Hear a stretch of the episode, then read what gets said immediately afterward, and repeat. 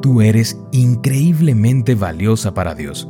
Por eso, cada mañana, descubre los secretos de vivir una vida de abundancia emocional, sin, miedos, ni cadenas. Hoy es 19 de octubre. Hola, hola, ¿cómo estás? Muy buenos días. Bienvenida a nuestro devocional para damas. Mi nombre es Analia Hein y estoy feliz de poder saludarte y de que juntas podamos compartir nuevamente estos momentos de meditación.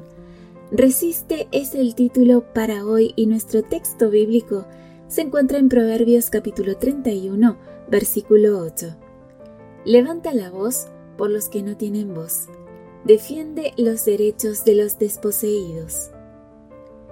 El miércoles pasado visité la abadía de San Albano en Inglaterra para escuchar a la periodista Wendy Holden hablar acerca de su libro Los bebés de Auschwitz. El libro relata la historia de tres jóvenes judías en la Alemania nazi, Priska, Rachel y Hanka, y cómo ellas y sus bebés sobrevivieron contra todo pronóstico. Aunque no sabemos la fecha exacta en la que Mark Olsky nació, sabemos que fue cerca del 20 de abril de 1945 a bordo de un tren con destino al campo de concentración de Mauthausen. Su madre, Rachel, había sobrevivido al trabajo forzado en Freiburg, pero estaba tan desnutrida que pesaba cerca de 30 kilos al momento de dar a luz. Cuando Mark nació, uno de los guardias nazis sintió compasión de ella. Digamos que tu hijo nació el 20 de abril, dijo él.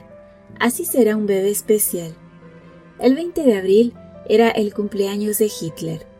Decir que Mark había nacido el 20 de abril evitó que fuera asesinado inmediatamente al nacer. A pesar de que el viaje en tren a Mauthausen normalmente demoraba entre 3 y 5 horas, les llevó cerca de 17 días porque las fuerzas aliadas estaban bombardeando las líneas de ferrocarriles.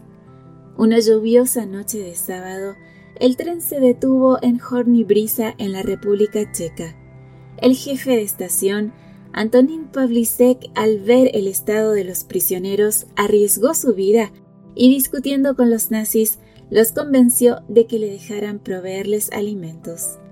Entonces, la gente del pueblo horneó tres mil panes, en los que escondieron mensajes que decían Resiste, la guerra ya termina y repartieron ellos mismos este alimento físico y espiritual entre los prisioneros, quienes habían pasado semanas sin comer. Finalmente, el 29 de abril de 1945, el tren llegó a Mauthausen.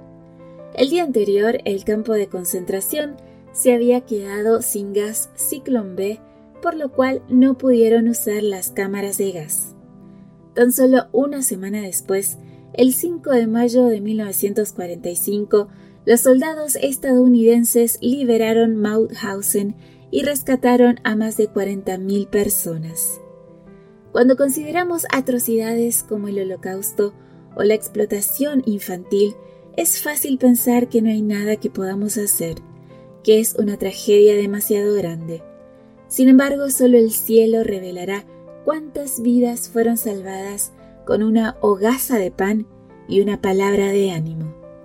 Señor, no quiero quedarme de brazos cruzados ante el sufrimiento ajeno.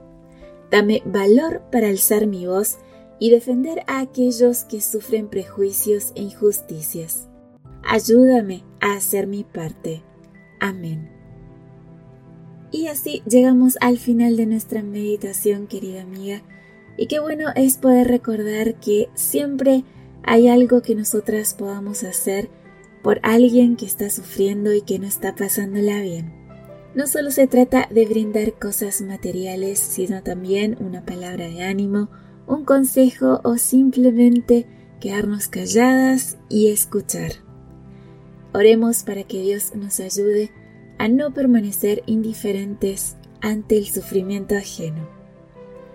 Que tengas un lindo día con Jesús. Gracias por tu compañía. Yo te recuerdo que compartas estos audios, que nos sigas en nuestras redes sociales y que mañana tenemos otra cita aquí en nuestro devocional para damas.